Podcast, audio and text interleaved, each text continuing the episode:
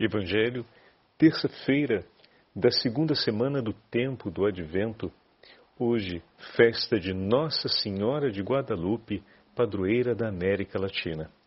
O Senhor esteja convosco, Ele está no meio de nós. Proclamação do Evangelho de Jesus Cristo segundo São Lucas. Glória a vós, Senhor.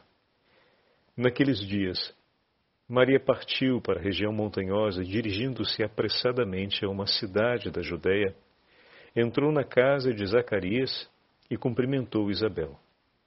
Quando Isabel ouviu a saudação de Maria, a criança pulou no seu ventre e Isabel ficou cheia do Espírito Santo. Com um grande grito exclamou: Bendita és tu entre as mulheres, e bendito é o fruto do teu ventre. Como posso merecer que a mãe do meu Senhor me venha visitar? Logo que a tua saudação chegou aos meus ouvidos, a criança pulou de alegria no meu ventre. Bem-aventurada aquela que acreditou, porque será cumprido o que o Senhor lhe prometeu. Então Maria disse: A minha alma engrandece o Senhor, e se alegrou o meu espírito em Deus, meu Salvador. Palavra da salvação. Glória a vós, Senhor. Terça-feira da segunda semana do tempo do Advento, Hoje, festa de Nossa Senhora de Guadalupe, padroeira da América Latina, em nome do Pai, do Filho e do Espírito Santo. Amém. Queridos irmãos e irmãs, é com grande alegria que hoje nós celebramos a festa de Nossa Senhora de Guadalupe, padroeira de toda a América Latina. Eu costumo dizer que a imagem da Guadalupana foi a pintura com a qual os céus quis nos apresentar a Santa Mãe de Deus. Não foi pintada por mãos humanas, foi a imagem que os céus nos concedeu da Virgem Maria.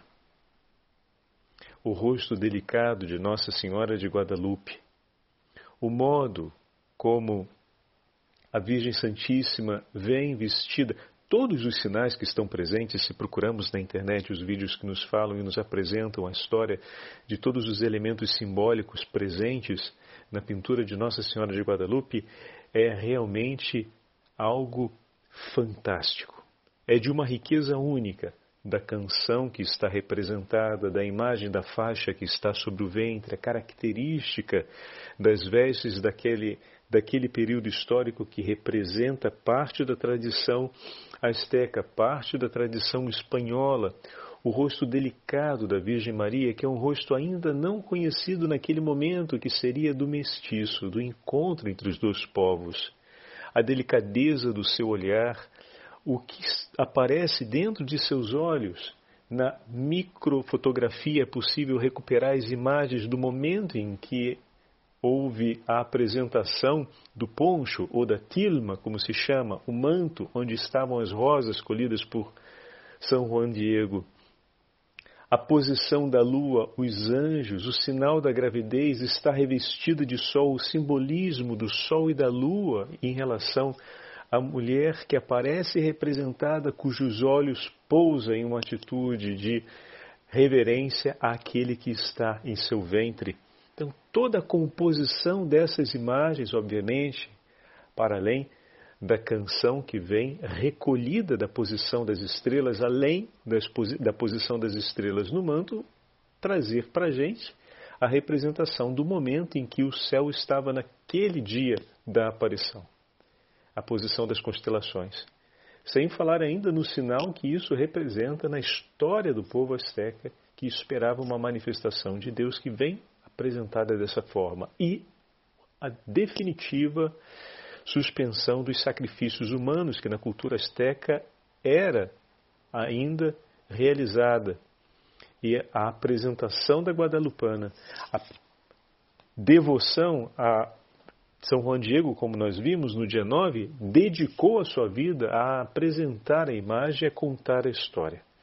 Nossa Senhora de Guadalupe foi um marco, como vão nos ensinar os historiadores e também os nossos irmãos teólogos que trabalham especialmente acompanhando a história do povo mexicano, foi um marco em relação aos sacrifícios humanos que eram feitos ainda nos ritos astecas. É um passo decisivo na conversão de toda aquela população e a difusão do Evangelho que começa no México e vai depois se alargando por toda a América. Mas é de grande beleza e de grande significado recordar que o rosto de Nossa Senhora de Guadalupe não foi pintado por um artista. Foi como os céus quis que nós conhecêssemos o rosto de nossa mãe. Tenham sempre, queridos irmãos e irmãs, um carinho muito grande por Nossa Senhora de Guadalupe. É o rosto delicado com que Maria quis fazer-se conhecida a toda a nossa América, a todo o nosso povo. Bom, se no dia 8 tivemos oportunidade de ouvir a anunciação do anjo, hoje, na festa de Nossa Senhora de Guadalupe, nos é entregue a visitação. O dia em que a Virgem Maria foi, ou melhor, chegou à casa de Isabel para estar com ela. Maria apressadamente partiu através da região montanhosa a urgência em servir na caridade para ir ao encontro de sua prima Isabel, que estava grávida, e acompanhá-la por aqueles meses. Era o sexto mês, quando o arcanjo Gabriel lhe fez o anúncio da encarnação. Então ela vai ao encontro de Isabel, que está no sexto mês da gravidez, aquela que já tinha uma certa idade, e Maria se coloca ali durante todo o tempo da sua gestação, acompanhando, o que significa dizer que ela torna depois grávida de volta, estrada fora, pelas montanhas. Como é forte a imagem do texto, nós temos aqui um dado lucano, ou seja, do evangelista, que nos apresenta já na primeira comunidade cristã a grande devoção a Nossa Senhora, porque Isabel saúda Maria Santíssima dizendo a mãe do meu Senhor a mãe do meu Senhor. Então, já a primeiríssima comunidade dos cristãos tinha grande devoção à Virgem Maria, ao ponto de atribuir-lhe o título de Mãe do Senhor, Kyrios, que é o título que mais tarde será confirmado solenemente como Santa Mãe de Deus. E bom, Maria chega à casa de Isabel, aquela que trazia no ventre o nosso Salvador, a Imaculada cheia de graça. Percorre uma longa estrada através das montanhas para levar seu filho à presença de Santa Isabel. Não se esqueçam disso, meus irmãos, essa imagem é muito significativa. Onde Maria vai leva consigo Jesus. As palavras de Maria, quando chegam aos ouvidos de Isabel, quando a saudação de paz chega aqui, ao entrar em uma casa se faz a saudação da paz, a paz esteja convosco, a paz esteja nessa casa. É uma saudação que é bom que nós retomemos sempre, seguindo o ensinamento evangélico, paz a esta casa, o ensinamento bíblico, né? porque é mais do que a tradição limitada ao evangelho, ela vem de antes do evangelho, vem do Antigo Testamento, paz a esta casa. E nós também temos a tradição de falar, louvado seja nosso Senhor Jesus Cristo, para sempre seja louvado, paz a essa casa, amém. Cada vez que a gente chega numa casa, declarar a paz. E naquele momento que Maria chega e saúda, Isabel, a saudação não era outra, não era como nós fazemos hoje de maneira popular. Era uma saudação religiosa, era a invocação da paz.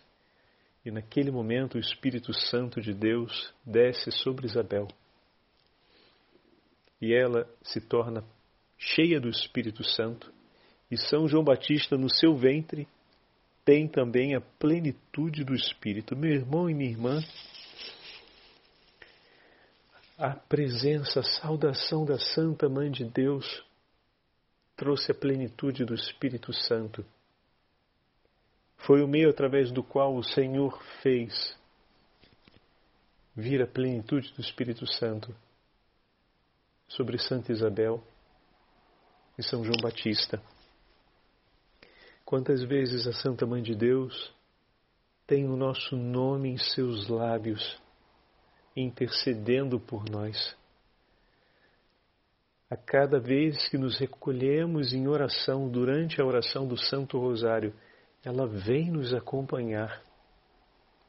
Sempre que a Virgem Maria vem junto de nós, que a invocamos pelo seu Santíssimo Nome e suplicamos a sua presença, ela vem para nos trazer a paz. Ela vem para nos trazer seu Filho, a fim de que nós possamos estar repletos do Espírito Santo.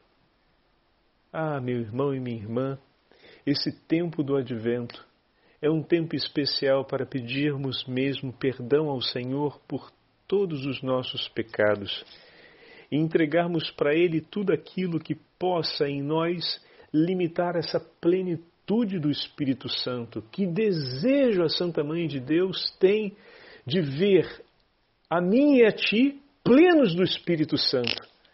Cada vez que ela vem ao nosso encontro, ela vem para nos trazer a plenitude do Espírito Santo. E às vezes nós nos recolhemos de maneira tão dispersa na oração do Santo Terço. A invocamos de uma maneira tão pouco atenta, quase como se fosse um dever a ser cumprido. E nos esquecemos que a presença da Santa Mãe de Deus é uma presença cheia de graça que nos traz a plenitude do Espírito. Que bem maior podemos desejar nessa vida que não vivermos plenos do Espírito Santo? A Beatíssima Virgem Maria, plena do Espírito Santo, deseja a plenitude do Espírito e intercede, foi concedida a ela a graça de mediar em nosso favor a plenitude do Espírito Santo, como mediou em favor de Isabel e em favor de São João Batista.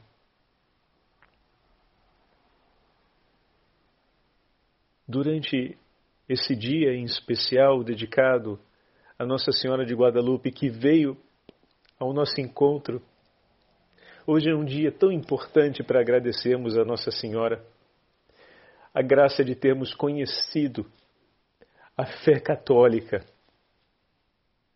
Como vocês sabem, durante esse tempo habito, eh, moro em Roma em uma igreja dedicada à anunciação do anjo, a Beatíssima Virgem Maria, que foi construída, ou seja, que foi ereta, como se fala na linguagem canônica, no ano de 1220, três anos antes de são Francisco de Assis, por exemplo, escrever a regra da, da família franciscana.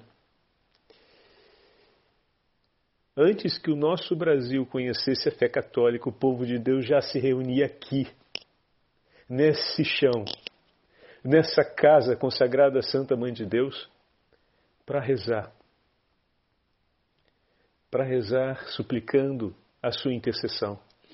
Quando chega o tempo das grandes navegações e da partida dos missionários em tantos lugares do mundo, seja pela África, seja em direção à Índia, com o caminho das Índias Orientais, muitos foram aqueles que aqui vieram para rezar, pedindo a intercessão da Santa Mãe de Deus por aqueles que partem e por aqueles que vão receber o anúncio da fé.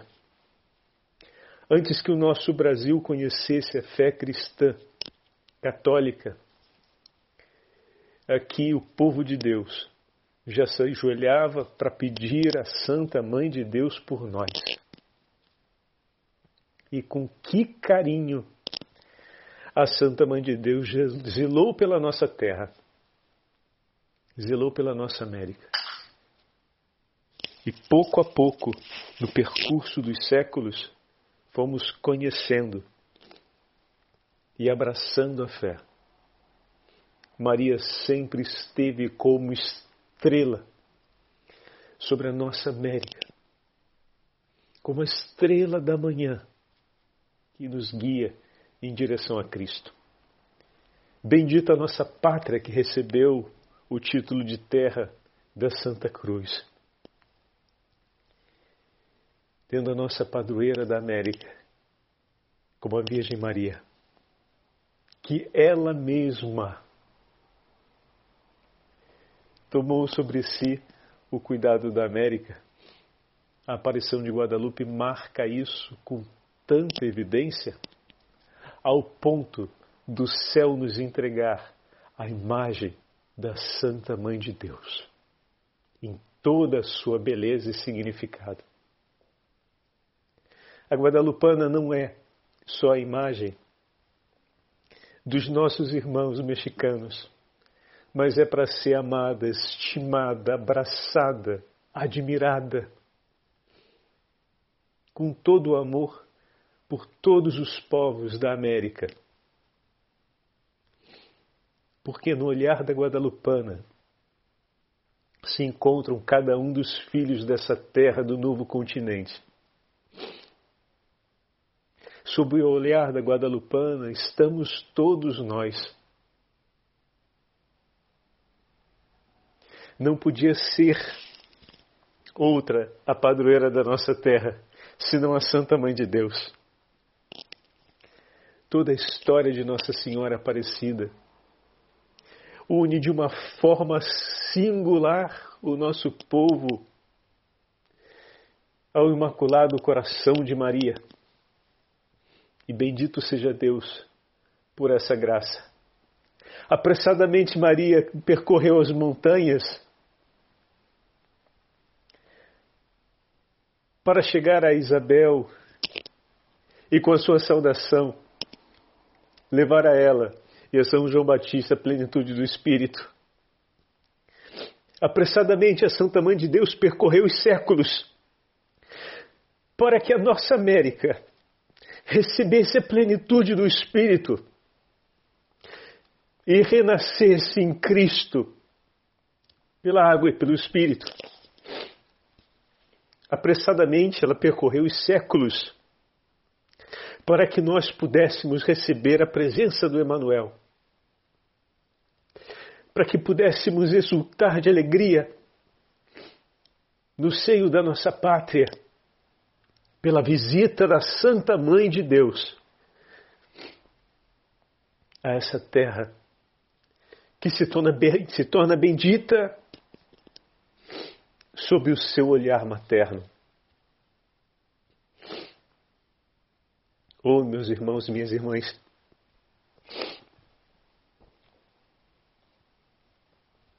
que bom que vocês já sabem que o padre é chorão, né?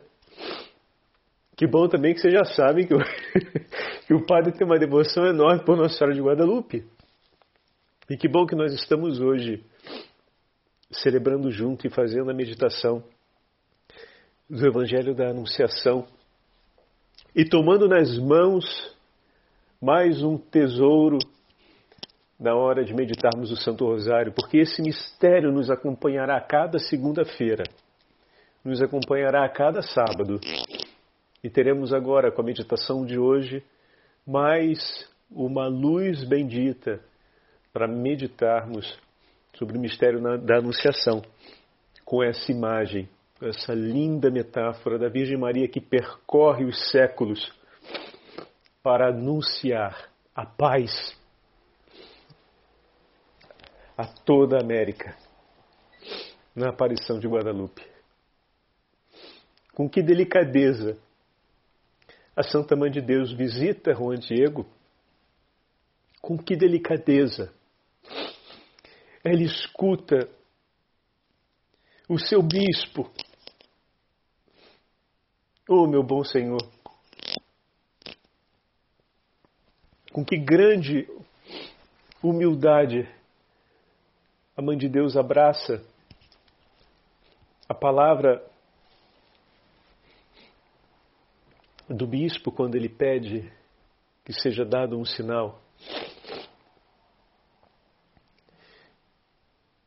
Nós, às vezes, criamos tantas dificuldades e motivações, ou, ou, ou, melhor dizendo, procuramos tantas razões, às vezes, para resistir ou retardar um ato de obediência, quando essa obediência nos exige alguma humilhação ou, ou situação mais crítica. E naquele momento que Juan Diego apresenta a Virgem Santíssima o pedido do sinal que o Senhor Bispo exigiu prontamente a Santa Mãe de Deus lhe dá. Como ela quer o nosso bem. Como ela quer o nosso bem. Diga-me, Senhora, em que modo posso amar e honrar o seu filho? Fala ao meu coração. Como posso render a ele a honra e a glória que lhe é justa? Ensina-me, Senhora, a fazer oferta do meu coração e a ter a obediência que é própria do teu imaculado coração. Educa-me, ó Santa Mãe de Deus, Mestra e Senhora nossa. Ensina-me as virtudes do teu imaculado coração. Toma-me nas mãos, Senhora, e ajuda-me a colocar aos pés da cruz de seu Filho tudo aquilo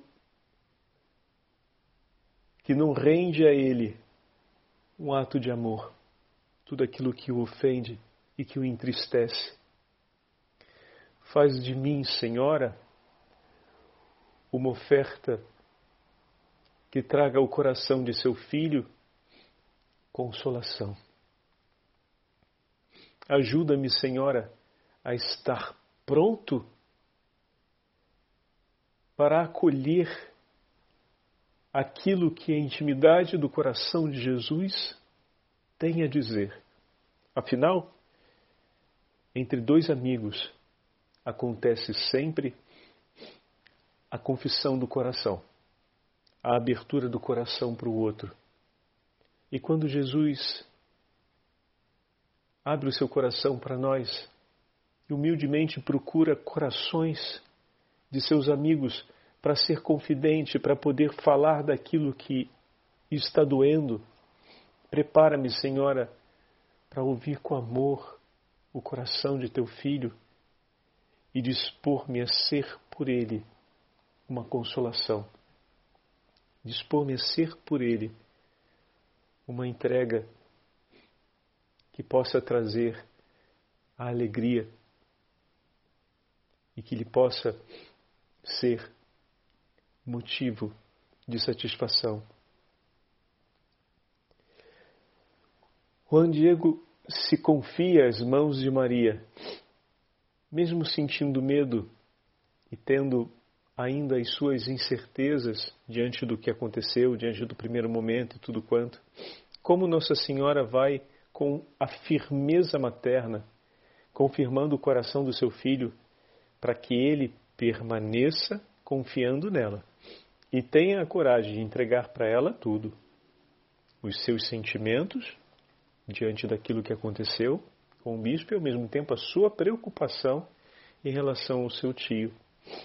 Entrega a Nossa Senhora como você se sente, como você tem se sentido na sua vida, e entregue para Nossa Senhora as preocupações que hoje te afligem. Entrega para ela e ouve o que ela tem a lhe dizer, porque ela vai te levar sempre para junto de Jesus. Como é bom termos as mãos maternas de Maria, a quem podemos confiar os nossos sentimentos e os nossos afetos, que muitas vezes, como naquele momento na vida de Juan Diego, era conflitante, para recebermos dela uma palavra que nos orienta e que nos recorda a potência do nome de seu Filho para que não venhamos a nos dispersar. E ao mesmo tempo, confiando em Suas mãos as preocupações sobre o nosso hoje e o nosso amanhã, que grande advogada não intercede por nós. Ela já tinha pedido ao Senhor em favor do tio enfermo e da necessidade dele para que Juan Diego pudesse estar disponível para servir o Senhor na sua vontade. Maria nos ensina a servirmos o Senhor na sua vontade, mas não faz isso sem cuidar de nossas necessidades. Então não tenha medo de confiar nas mãos da sua mãe as suas preocupações. Não tenha medo de confiar nas mãos de sua mãe aquilo que nesse nessa pouca abertura que temos para conseguir ver o que está no futuro, né, o futuro próximo. O tio está doente, então a preocupação da doença piorar é algo ligado ao futuro próximo. A gente não consegue ver o que está muito lá na frente, mas o amanhã, no sentido de o daqui a pouco da nossa história, a gente consegue ver isso pode ser fonte de preocupação para a gente hoje, né?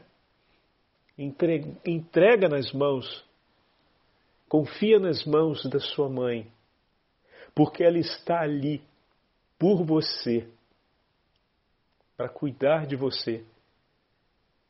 Ela terá olhos sobre isso e, mais ainda, te ajudará a não se afastar do cumprimento da vontade do, teu, do seu filho, Jesus. Vamos ouvir um, o trechinho da narrativa de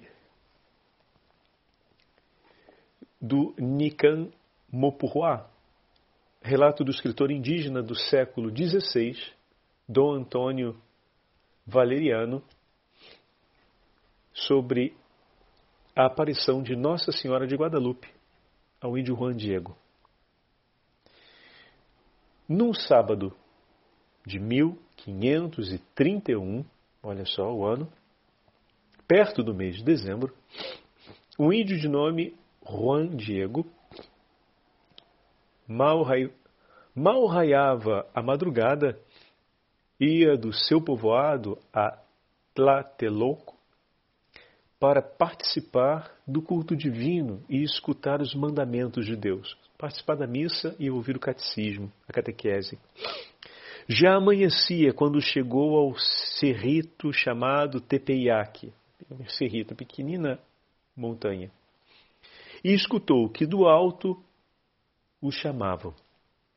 Juanito, Juan Dieguito. Subiu até o cimo e viu uma senhora de sobre-humana grandeza e aparência, cujo vestido brilhava como o sol e que com voz muito branda e suave lhe disse: Juanito, menor dos meus filhos, fica sabendo que sou Maria, sempre virgem, mãe do verdadeiro Deus por quem vivemos.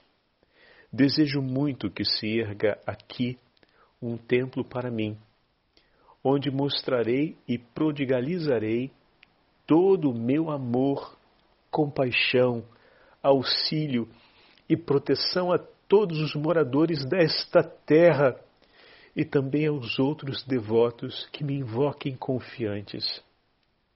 Vai ao bispo do México e manifesta-lhe o que tanto desejo. Vai e põe nisto todo o teu empenho. Olha que bonito. Chegando Juan Diego à presença do bispo, então ele foi imediatamente para lá. Né? Obviamente, participou da Santa Missa, fez o que tinha que fazer, não deixaria de participar da missa para poder.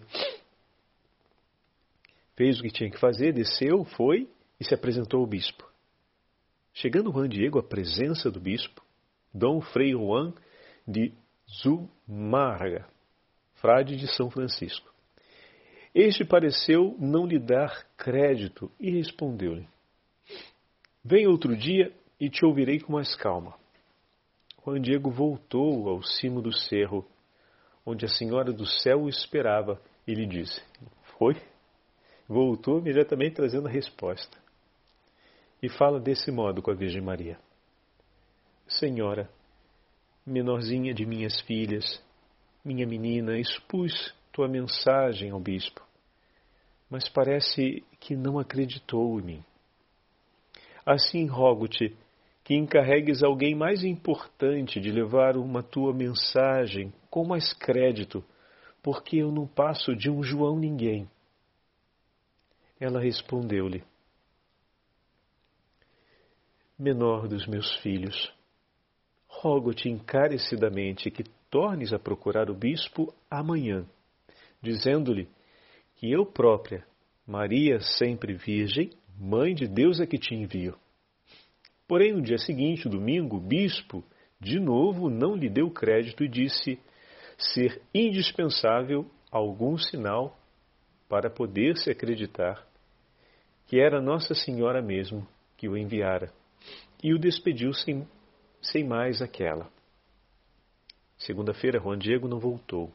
Seu tio Juan Bernardino adoecera gravemente e à noite pediu-lhe que fosse a Tlatelolco de madrugada para chamar um sacerdote que ouvisse em confissão.